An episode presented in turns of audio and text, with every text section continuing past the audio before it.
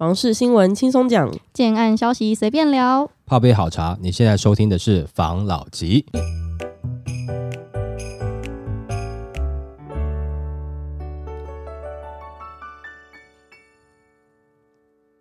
关心你的房事幸福，我是法老吉。我是大院子。我是茶汤会，延续前几集讲的平均地权条例的问题啊，相信大家都很想知道这一个东西通过之后，到底房价会不会有明显的起伏？那我们就看到一个专家，他有做一些各区房价会有的状况的分析，来跟大家分享这一则新闻。严炳利丢震撼弹，今年房价跌十趴，算客气了。想买房的人快看，六都这八区房价已打八折。整体而言，第一季买卖双方对价格都有坚持跟期待，量缩较严重。第二季价格将稍松，到了第四季房价将会走跌，修正幅度约十 percent。而对照台南市不动产估价师工会从八月起每月进行三次的房价监测统计，八月时就已经见房价下行迹象。至二零二二年十二月二十一日的查价已观测四个月，从当期的查价中可发现六都之中有三十九区下跌，跌幅大的不单单只跌了十 percent，甚至有八区已超过二十 percent。那专家就有率先点名林青霞、樱桃树，也就是林口、青浦、三峡跟莺歌、桃园、树林等蛋白区、从化区，因为建商推案供给量暴增，价将修正。那那个林青霞樱桃树是很幽默哎、他都会有这种词啊。我有看他说六都有八个行政区跌价超过二十趴嘛，嗯，他说台中市的东区下跌了三十五点三七趴，大甲区下跌了二十七点一趴，莺歌区下跌了二十三点五趴，后里区下跌了二十二点一趴，台南市的北区下跌了二十二趴，台北市的北投区、台北市的大同区跌幅分别是二十一点七九趴、二十一点一二趴、二十点二五趴，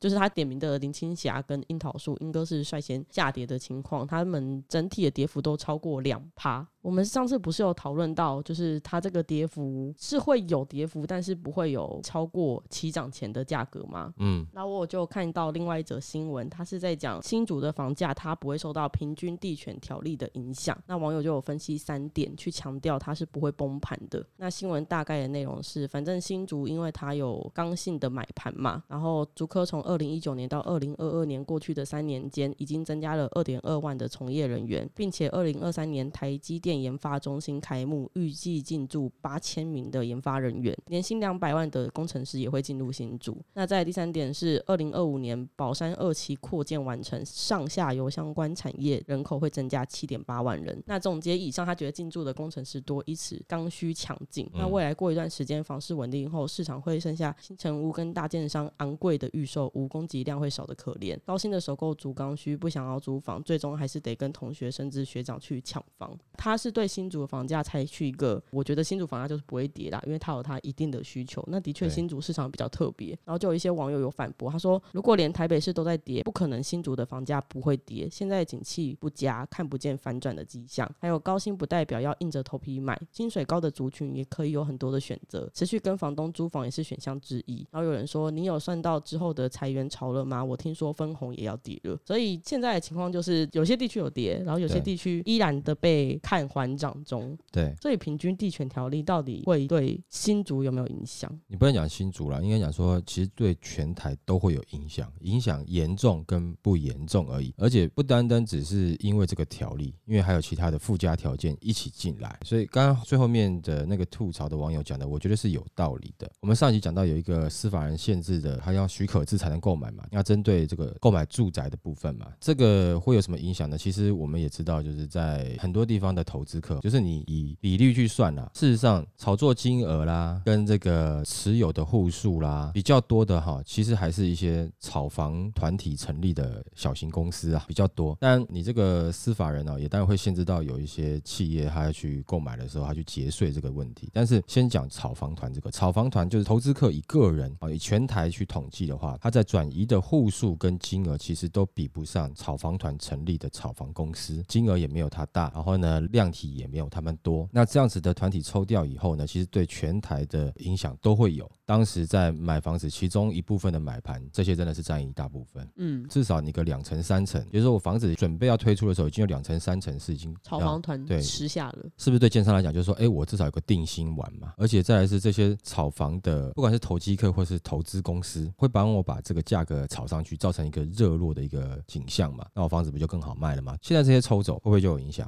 会啦，那再来是原本在还没有通过之前，我们在去年的时候其实已经讲了，好像是应该感觉上没有再那么好了哦，嗯所以这两个加起来，刚刚有网友在分享说，景气的下滑的状况，房市不热络了，景气又开始下滑，整体加起来，我觉得全台都会有影响。那你说新竹竹北会不会有影响？他刚刚讲的那些问题，我们之前也有提到过嘛，哦，不管是说今年的产业的状况，不管说是无薪假，或者是它的分红受影响，这些其实都会造成在买的时候它的动力缺缺啊。也就是地方的话题跟议题是有，只是买的人他有没有这个动力不一定。没有错，因为你全台的这购物的气氛受影响以后，虽然说你新竹的价格没有下去，但是问题是会不会像前一段时间有这样子的买盘力道？我觉得是在商榷啦。但是你说竹北的推案量的量体不大，周遭量体不大，那要涌入的工作人口比较多，这是目前的确会有的事情。但是看来也是要过一段时间啦，因为扩厂的部分哈有新闻，厂还没扩好，没有这么快。嗯现在先面对全球经济景气下滑的状况，园区他们也会受影响。所以你说竹北绝对不会下跌，这个不太可能。那你价格不下修不太可能。所以有的时候你会看到某些言论哦，它可能以单独单项来讲，好像是有道理哦。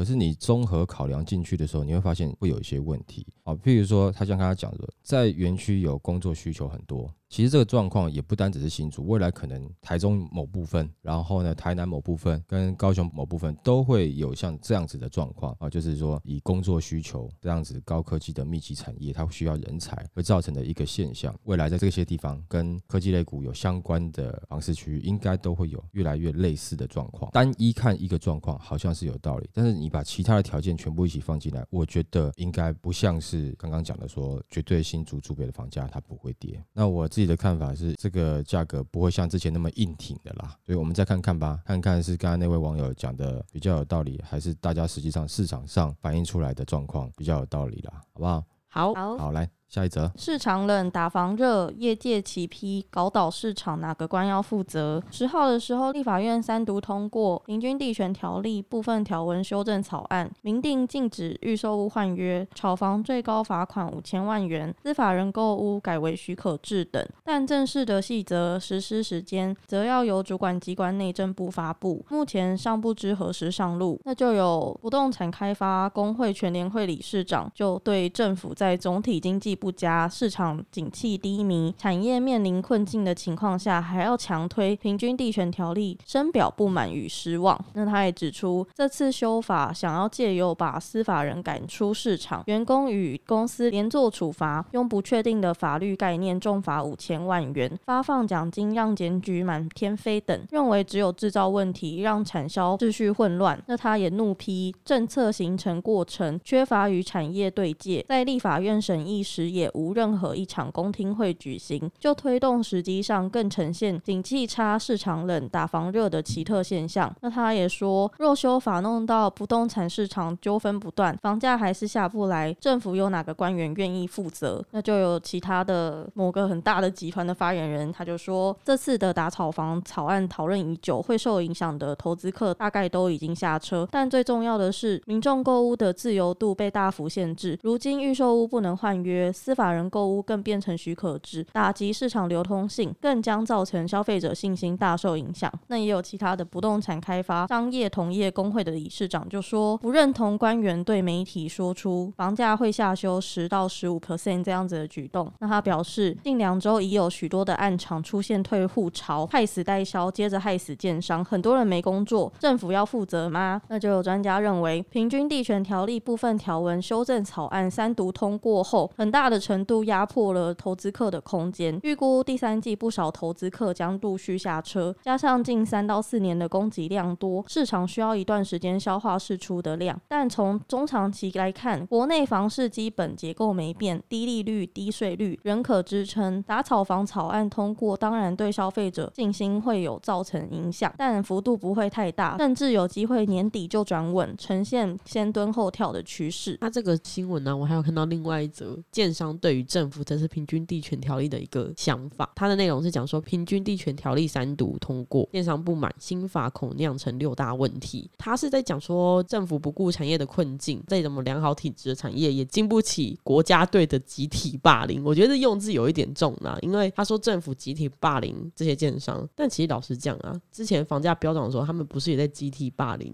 嗯，某些自住客吗？某些想买房的人嘛，所以我觉得现在讲这些也真的是很没用。但是他说的六大问题，我自己也觉得可能会有一点影响。诶，他说可能会出现中小型建商倒闭，这个我们有讲过嘛？嗯然后数以万计的从业人员出现失业潮，嗯政府的税收减少，嗯以及产业对于投资环境缺乏信心，都跟围绕的风险大增，还有购物者的选择性变少，也就是嗯大电商大增很大的情况。对这几点我们在之前都有聊过。对，但是现在的这个平均定权条例通过，显然真的很有可能造成这样的事情发生呢。嗯。所以那些失业的人怎么办呢、在讲这个之前嘛，我们先回到假设现在是在去年的二三月，那这时候大家在讲的是，我们市场都是刚需，没有炒作，都是刚需。房子只会越卖越少，你错过了就没有机会了。你那个时候怕错过，现在不怕错过。也就是说，如果那个时候你的说法是大家买房子要赶快，不要错过了这个机会，因为房子会越来越少，房价有可能越来越高。那今年如果说少了炒作，房价不会越来越高，但是有刚需嘛，你还是要赶快买啊啊，不然房子会越来越少。如果真的全部都是刚需，那大家应该不需要紧张，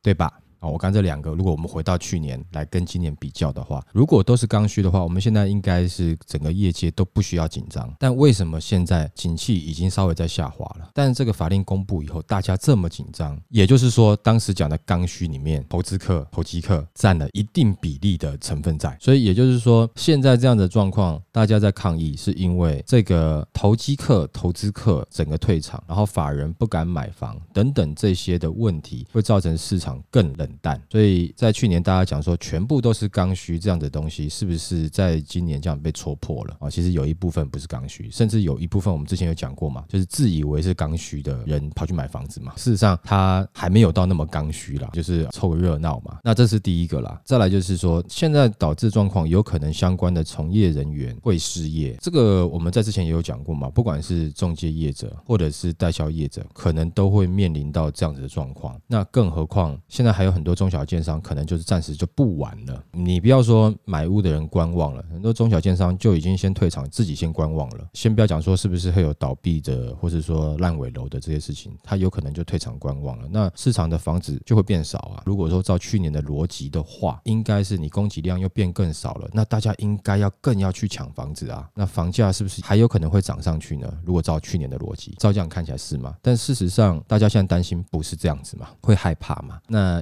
去年为什么就可以这样子涨呢？当然你也有错，就是说你的景气是好的，但也有很多的投机客、投资客带动的炒作嘛。那今年没有的话，你怎么炒？房子少，大家不买就是不买的话怎么办？没办法营造说抢一间少一间的这种饥饿行销的这种状况的话，那可能对于整个产业造成很大的影响了嘛。对吧？以前也有讲过，就是类似像这样状况已经好几次了啦。相关业界的房仲的倒闭潮啊，或是有些代销公司，他就暂时就不接案啦、就没有出现啦。这个也不是第一次啦。我们前面几则才有讲嘛，专家讲说他现在这个公布的时间是晚的，我是也认为是晚的。也就是说，这个法令有没有公布，其实刚刚讲到的这种失业的状况哦，是都有可能发生的。那现在好像就诶，政府做这事情就有机会把这东西甩锅到政府身上了。事实上，像景气的变化，其实是本来就会有可能产生这样的状况的。这种东西有没有？你没办法全部都讨好。这样讲起来有点冷血，但是就是在前一段时间，民众会抗议说，我们都买不到房子，政府是不是罔顾我们？住的权利了。现在政府做了这样的事情，当然也不单全是政府了，还有房市的景气的修正啊。那造成现在的状况就变成是好像伤到了从业人员，但是让想要买房的这些人心里舒服了哦，这就是一个好像多数的原则嘛啊，不管是我今天在之前我不处理的时候，那我可能得罪的是更多买不起房的民众，但是我今天处理了之后，我只对不起相关业界的人。但我为什么刚刚讲说让买房的人心里舒服呢？因为想要买房的人，他这个时候也不一定会去买，其实里面也有很多是只想骂，但没有真的想买房的人。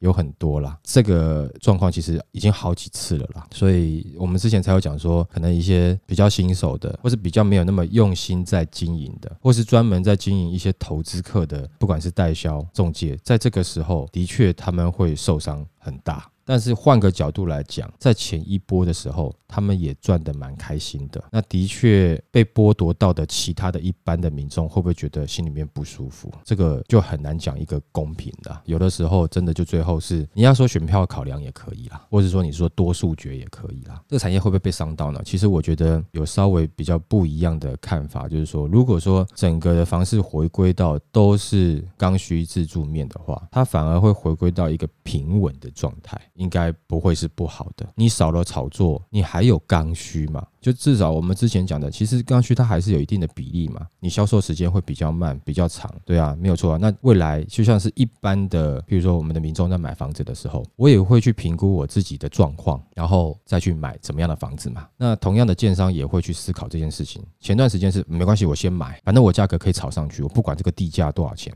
反正我加一加上去，绝对卖得掉。就是保证获利嘛，但是现在对于建商也不是这样子了，他可能就是他要更小心的去购买土地了，更仔细去换算说他这样的产品盖出来好不好卖，再返回去，那也就是说他买地的时候可能就会更小心了，更斤斤计较了。那是不是又回到土地是不是有可能的价格，地主就没有办法一直唱的很高的价格，因为大家买气没有了，会比较了，对，就慢慢往回回去。那是不是整个当然没有错啦，需要一个阵痛期啦，那整个的市场就会。回归比较平稳一点点的。你在当时如果是专营投资客、投机客的这个族群，你可能在这段时间就没有糖吃了嘛？可能就要转职，他会不会要转不知道，或者他转正，就是说 正常的销售，这是也是有可能的。所以反正我的看法是，不至于让整个产业垮掉，但是会让短期内等于说在产业内会有一些动荡。那当然的确会造成一些可能在工作上失业的问题，的确没有错。也许是政府在变相的用这样的方式去控制通膨，创造一些失业率。这当然这是自己开玩笑乱讲啦。那关于司法人，这我们在前一集有谈过嘛？但司法人还有一个问题啦，它会影响到都更案的一些进行啦。我们就简单提一下啦。司法人就是很简单，我要去做都更这一栋，假设譬如说有十户，我可能要先买个三户五户嘛。我当然是用公司买嘛。我买下来了以后，我整个整合完了，我是不是要移交给开发商去做？那我是不是我要转给开发商？第一个我在买的时候，我要你政府审核，买了以后五年之内我又不能转售，那我要转给开发商。真的是盖的人，我又没办法转给他，要等五年。然后再来是信用管制，还有造价成本上来，然后房市冷，那价格上不去，那不就是没有人要做独根了吗？这个是对独根的其中的一个影响啦。还有我们讲的，这样弄到最后没有？你对于一般民众哦，年轻人，你没有处理的问题就是什么？就是租屋市场，你一直没有好好的去处理租屋市场，其实这个会有很大的问题啦。当然，现在着重的点都好像是在炒房。买房，可是租屋不处理。我跟你讲，台湾连续十七年哦，住屋都在上涨。也就是说，前段时间真的跑不掉的一些投资客，他如果说他真的有办法撑一撑，撑过了，他开始出租，还是很有可能获利的。而且你房租涨上去，好像政府没有什么资格去管他，他也没炒作啊，他只是涨他的房租啊。好，来下一则。投资客逃命潮，预售屋转售爆量，两到三万件，苦等接手。政院五大措施打炒房，断送投资客后路。那专家表示，这次平均地权条例修法堪称史上最重打炒房政策，对房市冲击相当大，几乎断送投资客炒房的多数管道。一旦发布实施，未来想炒房难度将大幅攀升。那专家透露，从十二月平均地权条例修正草案排入立院审查，再到后来的初审通过，观察。市场可发现，虽然当时尚未通过，但对房市敏感的投资客跟屋主信心已开始崩溃。短短的一个月，全台及主要都会区受冲击最大的预售屋产品转售卖压激增。那不仅全台月增加近两千三百九十二间，月增幅更高达十一点六 percent。目前全台预售转售量高达近两到三万间，投资客逃命潮已开始显现，估计剩下给投资客抢尾局出逃的时间恐怕不多了。而且依如今量缩卖压增的市况来看，现在投资客即便想卖，恐怕也无法卖得快，更不太容易卖到理想价格了。平均地权条例通过，我们都想投资客到底会怎么样，怎么办吗？对我今天看到一则新闻，就是内政部代理部长花敬群在十二号的差不多中午左右的时候表示，他说预售换约不溯及既往，大概内容是就是投资客不怕被割韭菜了，因为内政部自前年底寄出了禁止预售屋转约的修法草案，现在已经通过三读，导致大批的预售屋投资客赶在法案上路前抛售，引爆了下车潮。不过花敬群表示，上路前皆不溯及既往，等于已买预售屋的人不受到禁止换约的限制，也就是我现在法令开始前一天买的预售屋，我都还可以卖。比如说法令开始的时候是三月二十九号好了，假如那我在三月二十八号买的预售屋，我在之后都是可以卖的。哟呼，真的是是不是解套？真的解套，而且这个花敬群他有说，我们不是在开后门，我们这是尊重法律。这很明显，这门开很大，好不好？哟呼，那那投资客又高兴了。对啊，而哦且他说法令修正需要三到四个月。对，你想想看，现在几月？一月，嗯三到四个月，那不就是房地产的档期后吗？三二九后嘛，有可能。哎，给大家再冲一波，然后也让我们现在目前手上有很多案子的投资客、投机客不用担心，反正法令实施之后，你还是可以卖啊。如果说你觉得政府这样子的处置还不错的话，你趁这个时间再多买几户，不然法令实施之后你就没得不能卖了哎，对对对，我跟你讲，最后一次，这是最后一次炒的机会，你们赶快炒，炒完之后我要打了。差不多是感觉。然后就有媒体问他说，这样子是否将会造成法案上路前的抢购潮？然后花敬群他就表示，预售屋造成抢购是因为投资客预期未来的房价会涨。那现在既然大家都不预期有增值的空间了，甚至可能会下修，就不用急着抛售了，也不会抢购。他是不是想的太美好了？为什么都要自打嘴巴？他预期预售屋会涨，是因为投资客预期会涨。那现在不会涨了，就不会有投资客了。那你公布法令要干嘛？所以未来预期会涨，那你干脆修法都不要修了。你我觉得哈，这种最后的做法就是，哎，本来是让一般的自住客感觉，哇，你政府这是有决心哦。讲实在话，真的不是开后门啊，因为他后面完全没有墙跟门啊。这样子的话，是不是又会让一般民众觉得说，那你这个打了是打什么的，就没有什么感觉了嘛？我跟你讲，就这个东西公布之后，就有很多网友在那边下面喧哗，他们说抢到平转的，恭喜限时拍卖结束了，最后一波要买趁早，就开一条路给这些人跑啊，但谁敢接？然后限时折价过了就没了，动作好快，平转按马上收回加价卖。空空花教授，你说好的从陪售逃命潮呢？案子突然都变成了稀缺绝版产品。对啊，大家觉得，诶，原来风向这样转变这么快啊！哦，你知道吗？二零二三年的第一只黑天鹅原来是它。峰回路转这样子的状况，其实都还没有全部修法完，全部正式公布。那很多的细则也没有到很清楚，只是说现在大家在讨论的过程中，民众也希望参与讨论嘛，哦，包含我们自己也是嘛，想要了解更多的状况跟大家分享嘛。也就是说，我们这一周平均地权条例周前面几则讲讲讲讲到后面，对，在在开玩笑笑，哎呀，讲好玩的。那他如果这样的话，你看，同时法令上路之前，法人也赶快去买咯。你要弄什么，赶快去弄一弄。啊，你要带风向炒作的，你这时候赶快风向带一带，炒作一下啊，或者说网红啊、YouTuber 啊，可以大家赶快来炒作一下，转售的赶快转售一下嘛，把握时间。原本有一些东西你可能会被检举的哈，趁这段时间啊，你赶快先清干净啊。我一下上线的话，还可以让你回溯，溯及既往的话，那你一堆员工不就是准备要把你去检举吗？啊，不要这样子啦，好了，不然这样好了，你法令实施之前哈都不算啦，好不好？好，大家都先好好来啦。那原本建设公司的有一些小员工啊，或是代销公的小员工已经收集好资料了，哇，奖金没了。真的没了，搞不好离职的那个申请书都提出去了。对对对对，我想说，哎、我检举一下，然后离职，让你找不到我，现在就只有离职单了。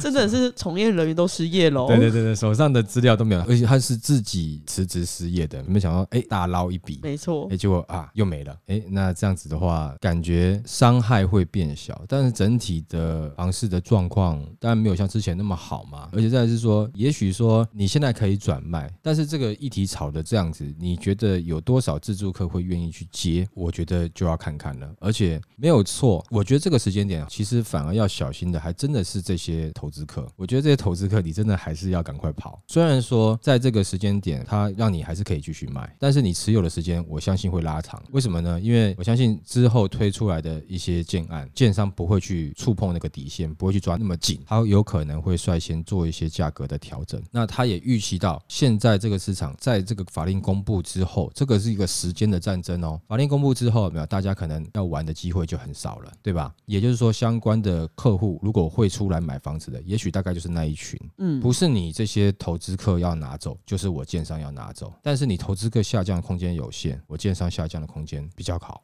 我没有像你被加价两百、三百这样子被人家赚走嘛，你的成本比较高嘛，我的成本没有像你这样子，所以要抓这些人，我的建商的速度可能会比你快。那也就是说，这些投资客也不要真的太高兴，以为这样真的没有事了，除非你的体质是够让你真的撑久一点点的，不然的话，即使是到后面你可以去换约，你其实还能换约，但是有谁跟你换约，这是一个问题了。到底有没有人愿意换约是一个问题了。尤其这一次如果一放松，会造成更多的人会觉得哇，那我不要去买投资客的了。那如果说你投资客你卖的比别人便宜，那当然有可能啊，但是你放心，建商也不会让你这么好的过去的啦。所以还是回归一样啦，只是延长赛啦，投资客还是要自己多注意。多哎多注意多思考了。那这样子，如果说它的实施的是往后去延的话，啊，不管怎么样，对前面几则我们提到的建商啊，或者是说代销啦，或相关从业人员呐、他们担心的事情，就他们在讲的这些事情呢、还是会在，但是可能你反弹的力道就不会，或者说你反弹的这个言论就不会那么激烈了，还是稍微就是让你给你一点点时间空间，去让你调整自己啦。那这段时间，可能建商就开始会有一些策略了。那怎么样让他的房子再早一点是能够出去的？我甚至有一些觉得某一些市场派或者比较愿意让利给投资客的一些建商，他这时候可能也会让点利，反正你投资客赶快接走，或者是